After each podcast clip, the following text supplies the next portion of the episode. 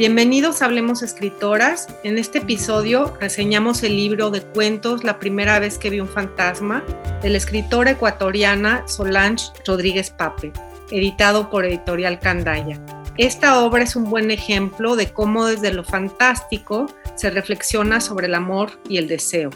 Soy Gaele Calvez. La primera vez que vi un fantasma es un libro de relatos de la autora y académica ecuatoriana Solange Rodríguez Pape. Rodríguez Pape forma parte de una generación sólida de escritoras de literatura fantástica nacida en los 70, entre las que destacan María Fernanda Ampuero, Daniela Tarazona, Samantha Schwebling, Mariana Enríquez, Claudia Ulloa. Su obra se nutre de la literatura fantástica europea y de la latinoamericana y está particularmente influida por las autoras Ana María Shua, Alejandra Pizarnik Luisa Valenzuela. Apuesta por la literatura como un acto alquímico. Por lo mismo, los mundos y atmósferas que representa responden a la lógica de la imaginación, los sueños, las pesadillas y la magia.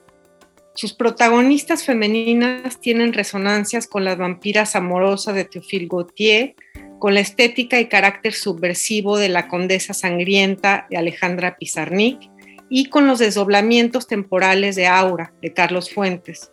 El amor, lo extraño, la comida son los temas que se van entrelazando en este libro tan sorprendente, donde la gula y el amor se confunden. Podemos leer la obra de Rodríguez Pape desde la perspectiva de lo fantástico posmoderno, que de acuerdo con el teórico Lauro Zavala, retoma el sentido de sorpresa clásico en un contexto donde predomina lo híbrido. Rodríguez Pape se enfoca en la disolución de las fronteras. El eje de los textos y su inclinación hacia lo fantástico marcan o deforman los espacios físicos y los cuerpos. La memoria se inscribe como fantasma, como huella o cicatriz en alguna parte del cuerpo que crece desproporcionadamente hasta tomar vida propia y trastocar el sentido de lo real. Compuesto de 15 textos, el libro alterna entre relatos de viaje y textos breves, muy logrados, que sin llegar a ser minificciones condensan en el espacio de media página una historia redonda que atrapa inmediatamente al lector. Los personajes a veces se desplazan en busca de lo exótico, la transgresión o lo extraño. Otras veces el desplazamiento o dislocación se manifiesta a través de los sentidos, principalmente el gusto. Tal es el caso del relato Paladar, donde una pareja durante una gira turística en países latinoamericanos busca mitigar la monotonía de lo cotidiano con experiencias gastronómicas extravagantes.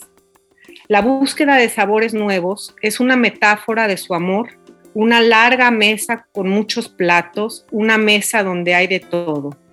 Y así como la pareja explora con libertad y sin culpa distintas experiencias gastronómicas, la autora de estos relatos describe y representa sin pudor escenas despojadas de prejuicios que muestran el erotismo bajo un ángulo fresco, novedoso y femenino.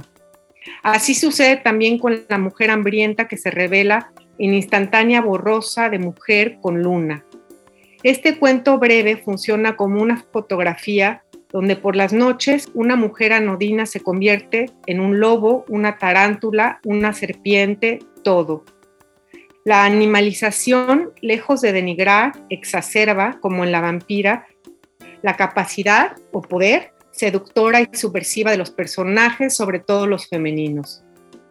También ocurre a la inversa, los animales domestican y humanizan.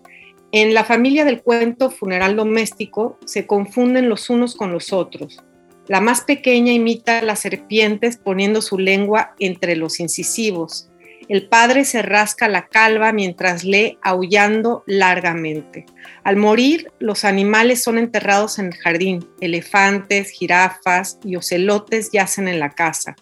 No se sabe quién terminará comiéndose a quién, o si el cachorro terminará alimentándose de sus dueños. Lo que no existe aquí es precisamente eso, un sentido de soberanía, y en esta bizarra horizontalidad sucede lo extraño, la sorpresa.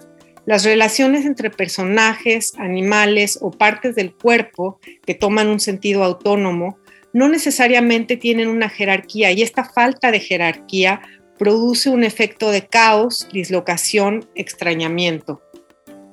Otros textos, como Pequeñas Mujercitas, señalan la perturbadora desigualdad de géneros entre los hermanos, solapada por la misoginia materna y reproducida en los discursos de las figuras masculinas.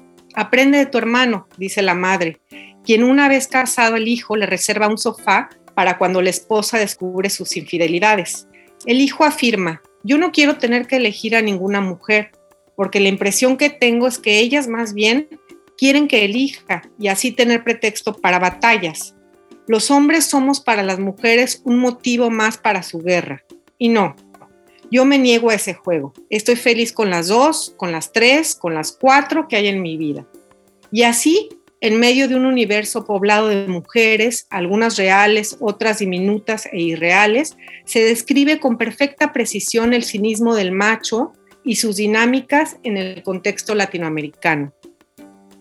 Rodríguez Pape demuestra cómo desde la libertad de lo fantástico se puede revelar la desigualdad social, articular una crítica aguda del mundo real y mostrar la complejidad de las relaciones humanas, tal como lo hace en el demoledor cuento antes de ir a la cama. Las vivas escenas que componen estos 15 feroces textos producen la misma punzada de miedo, asco, horror y fascinación que la primera vez que vemos a un fantasma.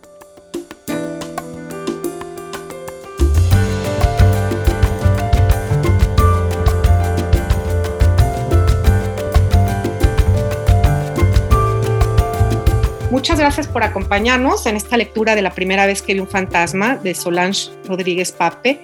Gracias también al equipo de Hablemos Escritoras, les recomiendo mucho también que escuchen la entrevista que le hizo Adriana Pacheco a esta escritora. Vale mucho la pena.